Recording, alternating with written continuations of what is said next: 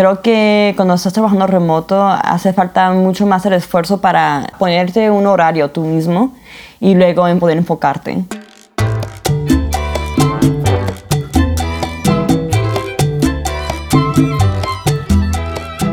Hola y bienvenidos a Diseño Cha Cha Cha. Mi nombre es Pablo Stanley. Y yo soy Luma en Bigot. Y hoy estamos acompañados por Kayla Rodríguez de Underbelly.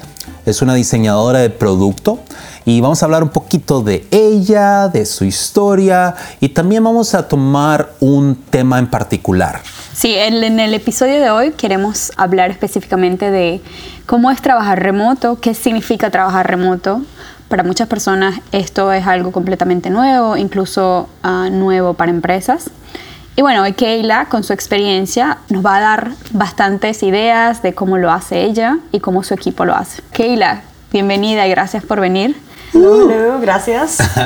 Cuéntanos un poquito sobre ti primero, tu nombre, de dónde vienes, qué, estudiaste, qué haces. Todo. Ok, originalmente soy de California, soy de San Diego, papás mexicanos, puertorriqueños y he vivido aquí en los Estados Unidos toda mi vida. He vivido en Arizona, en Florida y ahora en Utah, que fue donde hice la escuela y ahora trabajo por Underbelly. Me encanta bailar, me encanta comer. Estudié diseño gráfico. Diseño gráfico. ¿Por cuánto tiempo? Fueron cinco años. Ahora, ¿qué estás haciendo? Porque me comentabas que estabas haciendo más diseño de interfaces. ¿Cómo fue esa transición para ti de diseño gráfico a diseño de interfaces? Ajá. Entonces estudié diseño gráfico y creo que fue en el, último año de la escuela que tomé una clase como de web design y aprendimos cómo hacer, o sea, HTML y CSS y todo eso. Y ahí fue que realmente como que aprendí de eso de web design y UX design fue la primera vez que escuché esa palabra. Y en ese tiempo no, realmente no estaba súper interesada, pero nomás como que ahí empecé a aprender de eso. Y luego mi primer trabajo fuera de la escuela eh, fue como diseñadora gráfica. Y desde como unos meses que estuve en, ese trabajo, eh, yo era la única diseñadora, así que me dejaban hacer lo que yo quería básicamente. Y noté que el website de ellas era horrible, no me gustó para nada. Entonces dije, ¿sabes qué? A lo mejor puedo hacerles un website nuevo con el HTML y el poco HTML que yo sabía. Entonces eh, empecé a leer libros de cómo hacer un static website y les dije, ¿sabes qué? Yo creo que va a ser mejor si me dejan que les haga un website nuevo, yo sé cómo, y es como que, ok, sí, está bien. Entonces ahí fue que empecé y nomás lo hice así después del trabajo y me encantó, o sea, pasaban las horas y yo podía seguir más y más y más. Así que, así que dije, ¿sabes qué? A lo mejor me debo hacer algo así porque me gusta más que solamente el diseño gráfico. Entonces, después de ese trabajo fue que empecé a buscar más trabajos de UX design y así fue que encontré mi primer trabajo. Cool. So fue prácticamente autodidacta, uh aprendiendo por tu cuenta un poquito sobre todo.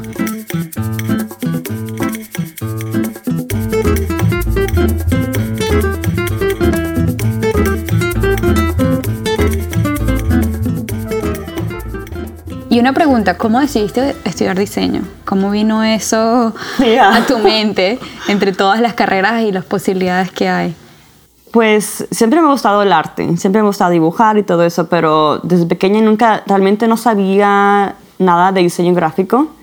O sea, no sabía que existía. Para mí mi mente dibujar y todo eso nomás era como el artista que nomás pinta y dibuja y a lo mejor no tiene trabajo. Entonces dije, ¿sabes? Yo no sé si puedo tener un trabajo con eso, así que en la high school como que lo ignoré. Me enfoqué más en las matemáticas y las ciencias y eso fue lo que me gustaba en el tiempo. Así que cuando empecé en el colegio, empecé, mi carrera era Electrical Engineering, o sea, totalmente lo opuesto. Y empecé ahí y no me gustaba y mi mamá me decía, ¿sabes que debes de, estudiar diseño gráfico? Y yo como que... Mm". Tu mamá te decía, eso es Ajá, nuevo. me decía, y ahí como que... Ah, muchos de, los, muchos de los padres como que no, no veo un futuro, pero... Pero, ¿sabes? A final de cuentas te apoyan en lo que tú quieras hacer, pero es interesante que tú comentes que como que ellos te estaban guiando a hacer realmente lo que tú querías. Sí. Entonces perdí bastante tiempo en la escuela con créditos de matemáticas y ciencias y luego por fin nomás mi mamá me decía, sabes que debes de tratarlo nomás para ver qué yo, ok. Y tomé como una clase de introducción de diseño gráfico y me encantó. Entonces ahí empecé. Creo que no perdiste tiempo porque cuando eres diseñador necesitas saber de todo y más ahora que, y ahora la que eres como user experience o interface designer, eh, necesitas saber de matemáticas, Ajá. necesitas saber de lógica. sí, Exacto, creo que por eso me gusta el, el UX design porque es como una combinación de los dos. Puedo pensar más lógicamente, pero también hacer cosas bonitas. Sí, a, a mucha gente le encanta eso de la combinación de lo analítico y también lo creativo, ¿no? Y también lo- un poquito lo personal, de que a final de cuentas tiene un poquito del lado de arte, porque es diseño, pero cómo lo puedes usar, esa cosa que parece un poquito muy subjetivo, Ajá, a exacto. ponerlo en algo que funciona para un negocio y Y sí, una empresa o una persona que realmente funcione en general.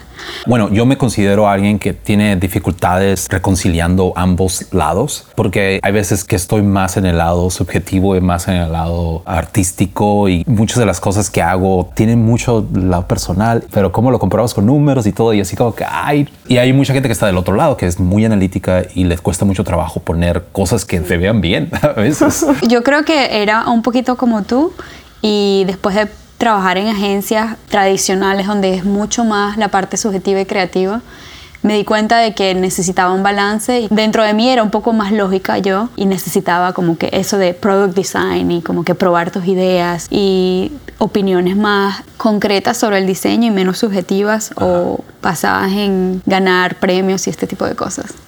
Entonces me parecía interesante.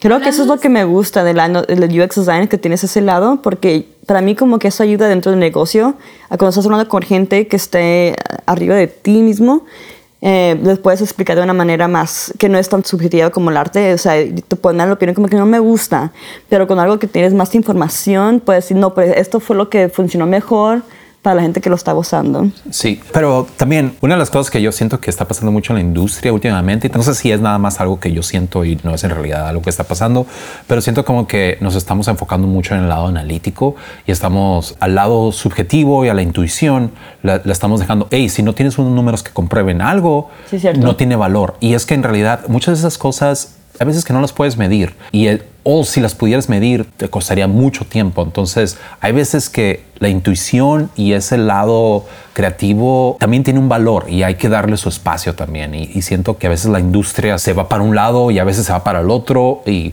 y es como que hay que mantener un poquito. Totalmente.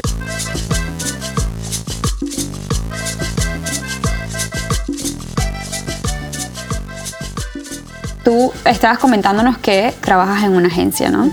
Háblame un poquito de eso y cuál es tu rol en la agencia y cómo trabajan con clientes. Trabajo por una agencia que se llama Underbelly, que están en Salt Lake City, Utah, y yo estoy en una diseña de producto. Y somos ocho y tenemos varios clientes. O sea, la mayoría del trabajo son para clientes. Y el cliente más grande que hemos tenido ah, por tres años es Facebook. Acabamos de empezar con Netflix y varios otros clientes que hemos tenido aquí en San Francisco y luego también en Utah.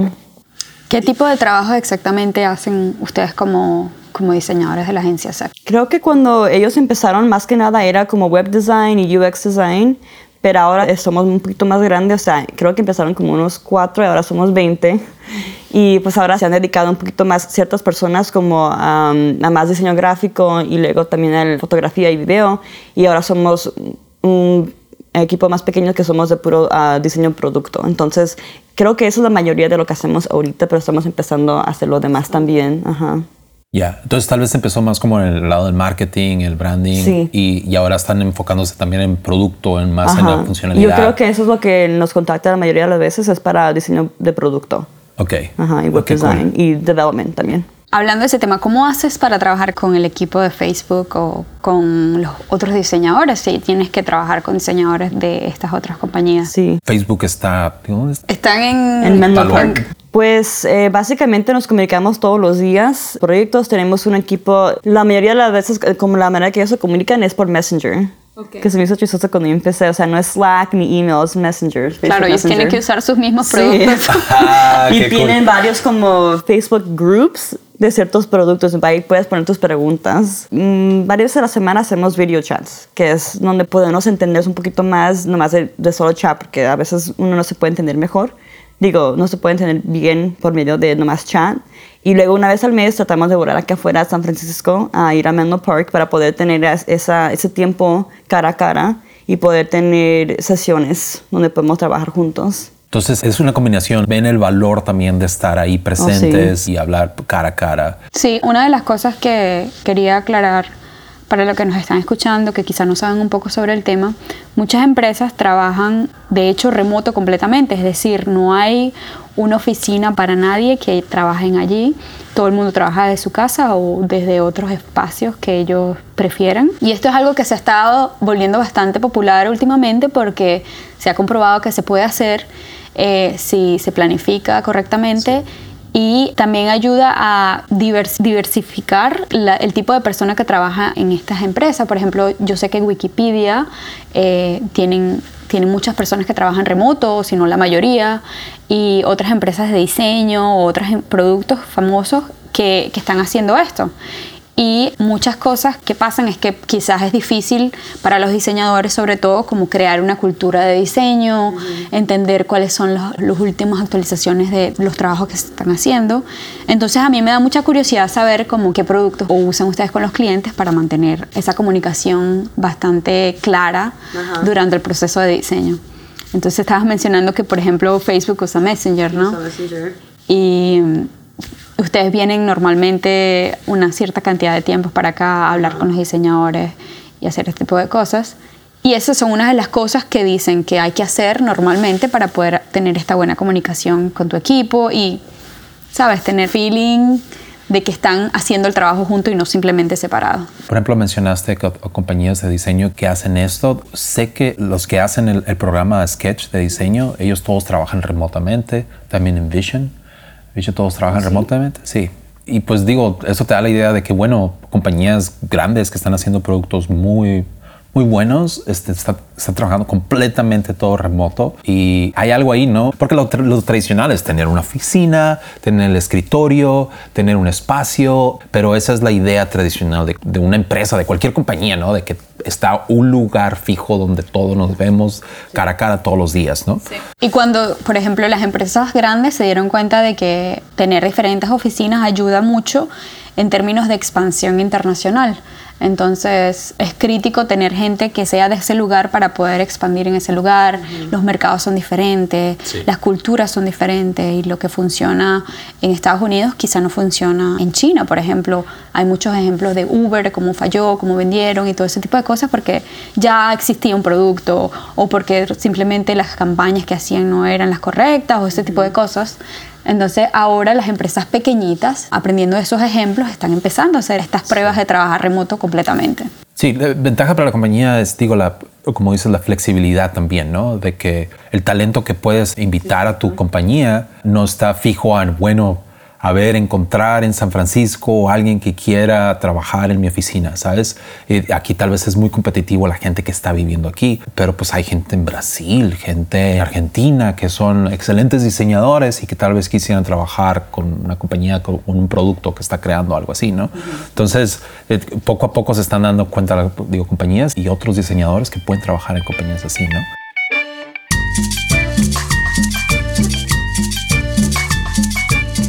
Y bueno, hay muchísimas cosas que, que dan a, a, ver que realmente funciona, pero por otro lado quería escuchar sobre ti eh, cuáles son las cosas malas de trabajar en remoto. en remoto o por ejemplo las cosas que no son tan beneficiarias para ti como individual diseñadora trabajando desde otra oficina y eh, quizás el tiempo. Feo. No feo, lo peor.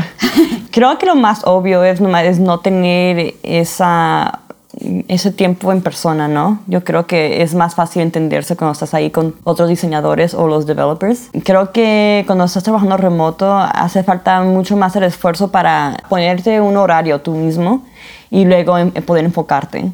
Y luego aparte asegurar de que estás comunicando lo más que puedas y lo más eficiente también. Sí. ¿Tú dirías que, por ejemplo, quizás es mucho más trabajo trabajar remoto que trabajar quizás en una oficina? Ah, yo creo que por un lado sí, porque te tienes que asegurar de que te estás enfocando y ajá, no vas a manejar tu tiempo mejor. Bueno, yo hay veces que puedo pedir, hey, voy a trabajar desde casa, sí. ¿verdad? Y me quedo aquí en el trabajo y me doy cuenta de que todo me distrae. Es que está tan fácil irte al sofá y luego ver Netflix o este, irte por el cafecito que está aquí, eh, que ya sabes, y de repente no hiciste nada en todo el día. Y luego también, aun cuando hiciste algo, creo que se necesita algo que compruebe que hiciste algo, ¿no? Sí. Que, hey, no me la pasé viendo Netflix todo el día, ¿no? ¿Cómo le hacen ustedes para decir, hey, eh, digo, un project manager eh, o algo que donde estás grabando todo lo que estás haciendo? ¿Cómo le haces para eso? Pues eh, nosotros sí tenemos que, tenemos que escribir todo el tiempo que pasamos haciendo en cada proyecto, así que tenemos que asegurar que estamos más o menos trabajando ocho horas al día.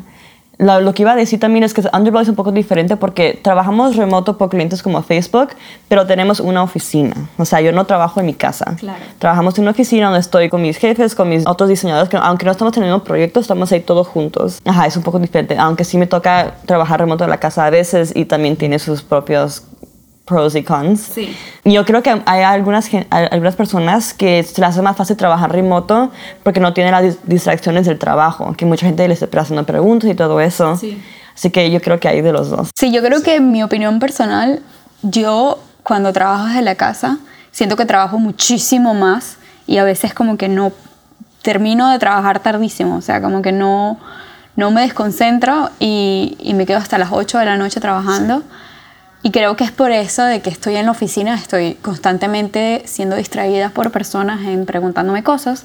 Cuando llego al trabajo, entro en un flow de trabajar y no me despego. Sí. Y, y es extraño y digo, no, trabajo desde la casa porque siento que, que es mucho esfuerzo, aparte como que comunicar, es mucho esfuerzo para mí estar haciéndolo en Slack porque estoy acostumbrada a trabajar en la oficina y en vez de decir, Ay, voy a mandar el Slack o voy a mandar un mensaje o un correo, no me paro, voy y explico o mira, hay esta situación, puedes resolverla.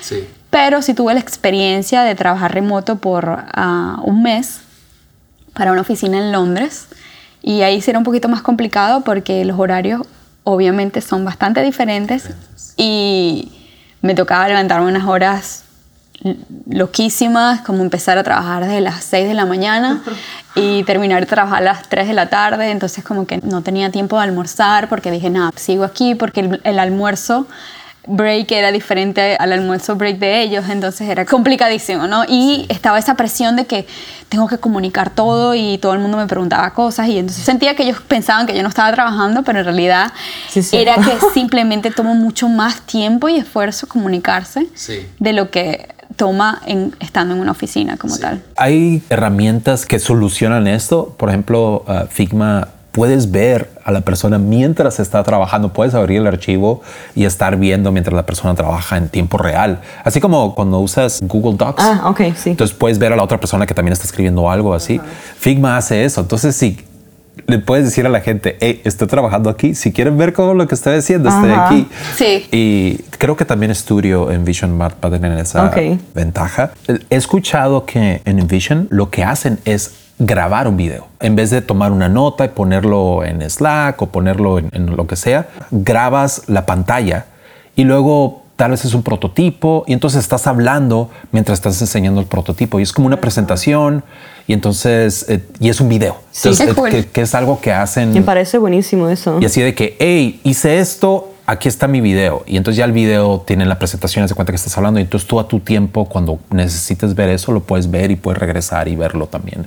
Entonces tiene ambas cosas, de que todas las notas visual y aparte la voz. Entonces Me gusta esa idea, más- porque Sí, a veces cuando, aún así con video chat la tecnología no está bien o el wifi no está bien y como que se corta y pues, pierdes mucho tiempo. Yo creo que un video grabado ya, la, la otra persona lo puede escuchar bien y con tiempo y creo que tú lo puedes explicar mejor. Una de las cosas más importantes cuando estás trabajando remoto es la comunicación y luego cómo dividirte tu tiempo. Sobre todo también como que si estás trabajando solo desde tu casa o algo así, organización de tu tiempo y decir estas son las cosas que voy a hacer, trabajar en eso y mandarlo es lo más importante, poder comunicarte con tu equipo. Tienes que ser muy organizado y ser muy bueno con los hábitos porque en la oficina, de nuevo, es como que ya los hábitos están establecidos.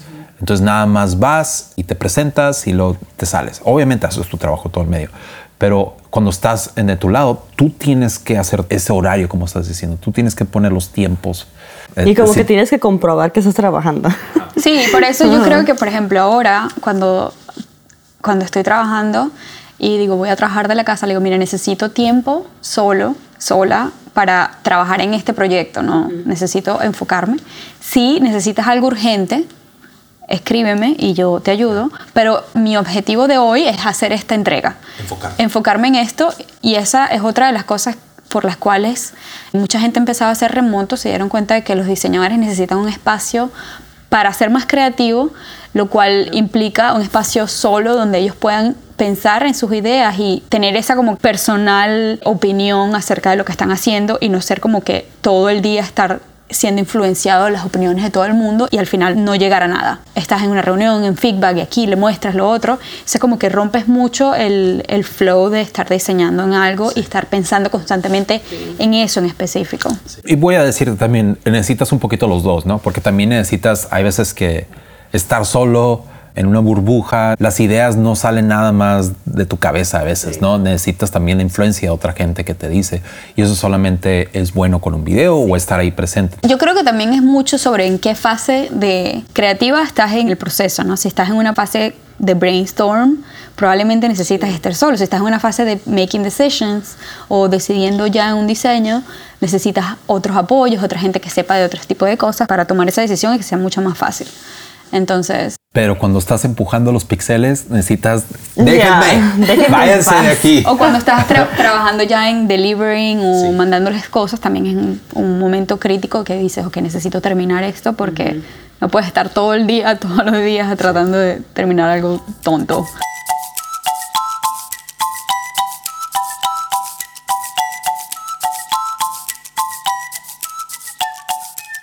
Cuando empecé con Underbelly fue la primera vez que yo empecé a usar Slack. Nunca lo había usado anteriormente. Y solamente somos 20, así que todos estamos en el mismo cuarto, pero todos ahí juntos, sentados, pero en Slack.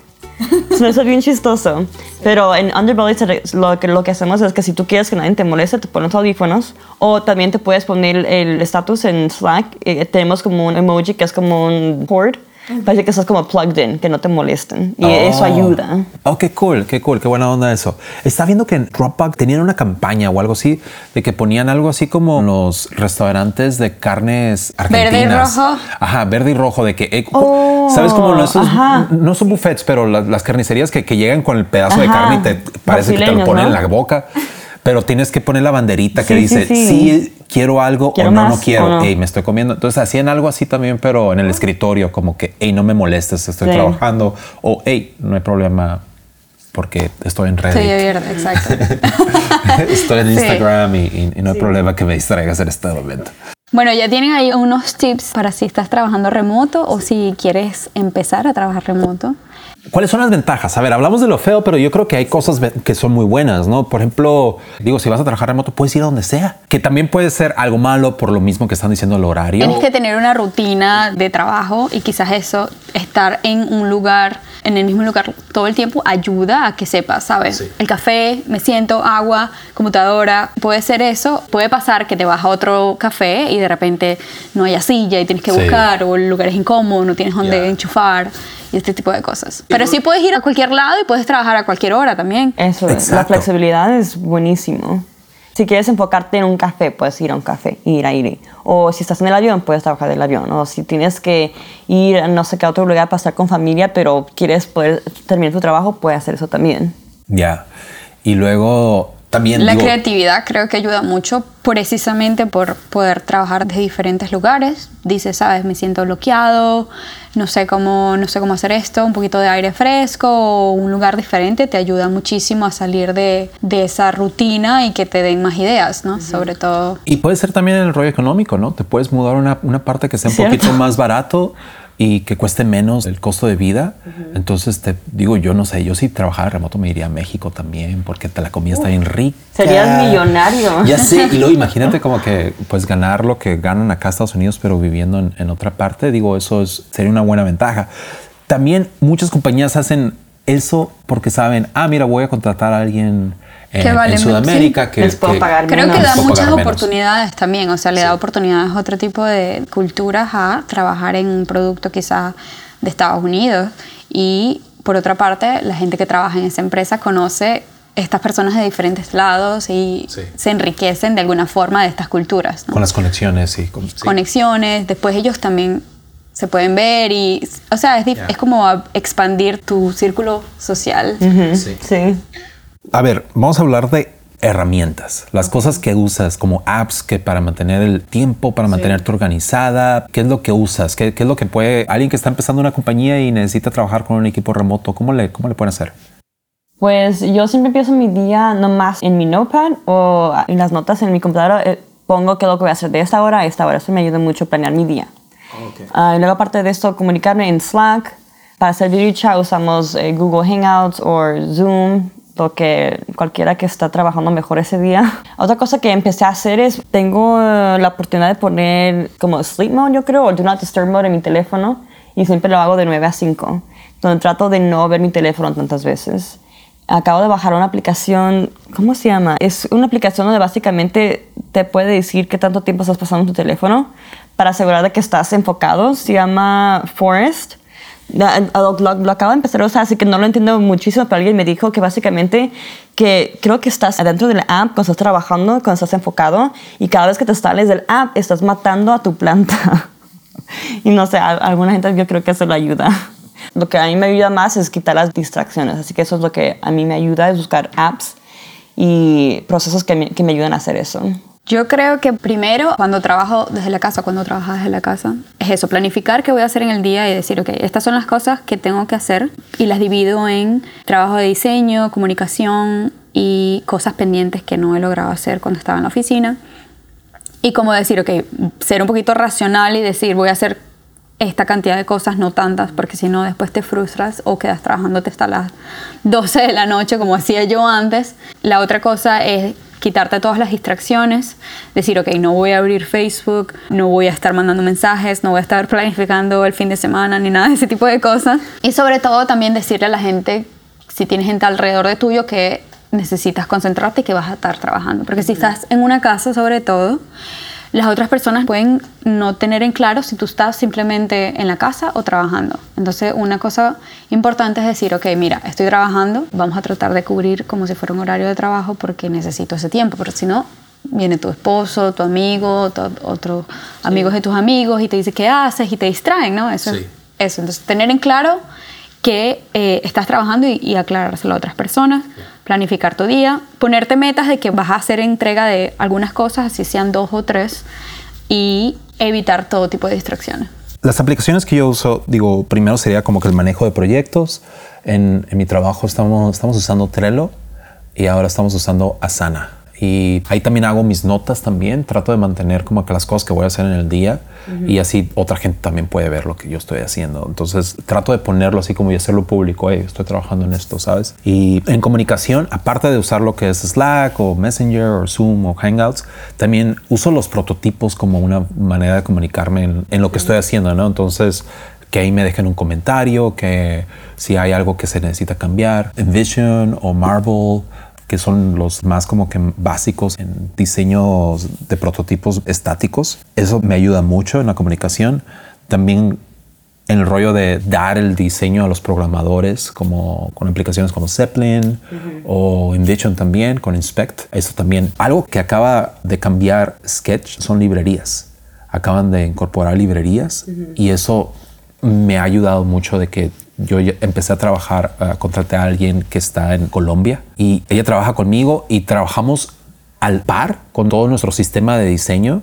Está igual, lo que está trabajando ella está usando los mismos colores, la misma tipografía, los mismos elementos, los componentes, porque ambos estamos usando la misma librería y la librería está guardada en Dropbox. Y haz de cuenta que con la librería de Sketch es una librería, un solo archivo que se pueden accesar de diferentes archivos. O sea que no Entonces, tienes que estar diciendo, mira, cambié esto, mira, arreglé esto, mira, tengo que actualizar el archivo porque el que tú tienes está viejo. Exacto. Ese tipo de cosas. te ahorras todo eso porque en la librería es como que una fuente, la fuente de la verdad. La librería regularmente es algo que está cambiando. eh, antiguamente, pues tienes que decirle, como tú dices, hey, añadí otro botón, pero está en el archivo este y así, y lo tienes que copiar y pegar en tu otro archivo. Ya no haces eso porque ya está en un solo lugar. Entonces ya ella puede si necesita ese botón, lo puede agarrar. O si ella crea un componente nuevo, yo también lo tengo. Sí, cuando estás trabajando remotamente tienes que tener una librería. Y eso es lo que tenemos en Facebook. Pues hay un montón de personas que no están aquí. Así que eso realmente hace falta y ayuda que ellos sí tienen una librería donde puedes buscar cualquier cosa. Y aparte, si no lo hay, hay grupos donde tú puedes decir, sabes que me hace falta esto, hay algo que ya existe o tenemos que crearlo de nuevo.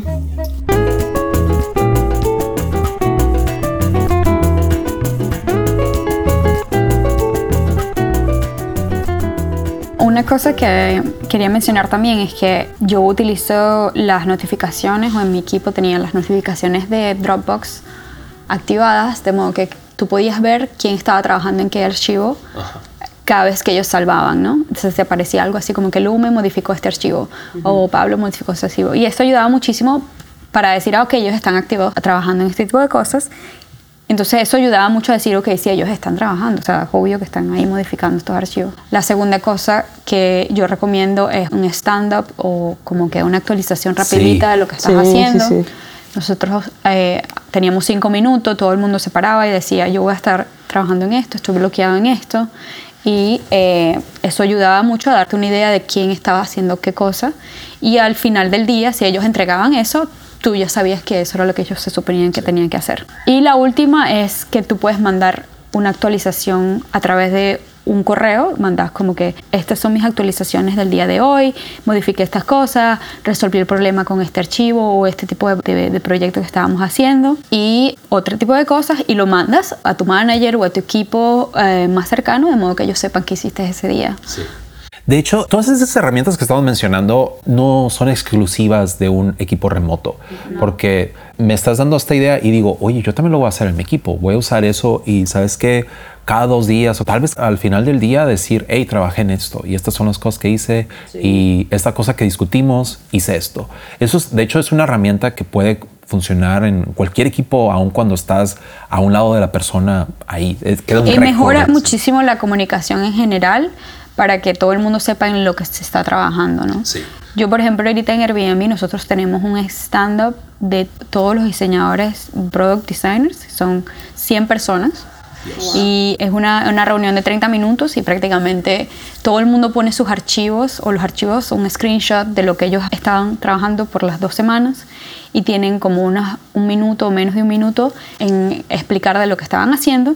Y esto ayuda muchísimo y es, creo que es una de mis, mis reuniones favoritas porque puedes darte cuenta en lo que todo el mundo está haciendo y, y te das cuenta de como que cuál es el objetivo de la empresa y dónde vamos a estar y todo ese tipo de cosas. Y también si tú estás trabajando en algo muy similar, por ejemplo, te puedes comunicar con esa persona y tienes una cara, un archivo y un contacto para poder hablar de eso. Eso lo hacemos mucho en Underbelly también. Tenemos el stand-up cada lunes por media hora, donde vemos qué es lo que está haciendo todo el mundo. Pero luego aparte, dentro del Slack, cada lunes los diseñadores tenemos que poner, ok, esa semana me voy a enfocar en esto. Esto fue lo que hice la semana pasada y esos son mis blockers. Entonces, cuando pones sus blockers, quizás su PM te pueda ayudar o otro diseñador te pueda ayudar. Luego aparte en Facebook también tienes que hacer lo mismo. Cada lunes pones lo que vas a hacer por esa semana y luego el viernes regresas a esa conversación y dices, ok, eso fue lo que pude hacer. Y aparte, una vez a la semana tenemos uh, critique planeados dentro de Underbelly y también dentro de Facebook. Entonces, eso ayuda que puedes tener a varios diseñadores poder ver tu producto y darte opiniones. Pero aparte, si no estás presentando nada, puedes ver lo que está trabajando el resto del mundo. Así que cuando te toca a ti trabajar en algo, pues si sabes que tal y tal persona estaba, estaba trabajando en eso, a lo mejor eso me puede ayudar. Entonces, más eh, es poder ver lo que está trabajando otras personas y luego los demás ver lo que estás haciendo tú, ayuda a ganar muchos perspectivas y opiniones que me ha ayudado muchísimo. Otro tool que usan en Airbnb interesante que de hecho nosotros usábamos también el Eventbrite cuando estaba antes allá se llama Wake y es prácticamente como un Pinterest pero está dividido por grupos y así y puedes mandar un screenshot de lo que estás haciendo. Y este particular es interesante sobre todo si estás haciendo mucho diseño visual en específico porque le da visibilidad a otros equipos de diseño para usar recursos o por ejemplo ellos están montando diseños, ilustraciones, marketing campaigns o videos y este tipo de recursos te ayudan como diseñador de producto a decir, ok, voy a usar esto o mira, esto es interesante o este tipo de cosas. Pero también ayuda mucho a decir, ok, mira, estas son las cosas que yo estoy haciendo. Súper rápido, le tomas una pantalla y lo montas ahí directo y tiene tu nombre, la hora y listo. Qué cool. Bueno, ahí tienen muchísimos tips de cómo trabajar remoto, si ya lo estás haciendo, si lo vas a hacer, si estás interesado, si una empresa te contactó que trabajar remoto y tú no tenías ni idea de qué significaba eso. Nosotros vamos a poner todos los enlaces en el link y en la descripción. Y eso fue todo por hoy. Muchísimas gracias, Keila, por acompañarnos. Gracias por Muchas gracias. Y a ver, tú comparte algo, ¿dónde puede ver la gente tu, tu portafolio o Underbelly? Dinos de ti, como Sí, pues, Instagram. ok. ¿qué? El website de Underbelly es underbelly.is y también estamos, Underbelly pone cosas en Instagram, nomás Underbelly, también en Dribble, yo a veces pongo co- cosas en Dribble. El website mío creo que es uh, keila, k e y l -A punto i -O. y si me quieren buscar en Instagram, mi nombre es Keila Keren. Pues bueno, pues muchas gracias. Esto fue Diseño Cha Cha Cha. Mi nombre es Pablo Stanley. Y yo soy Lumen Bigot. Hasta la próxima.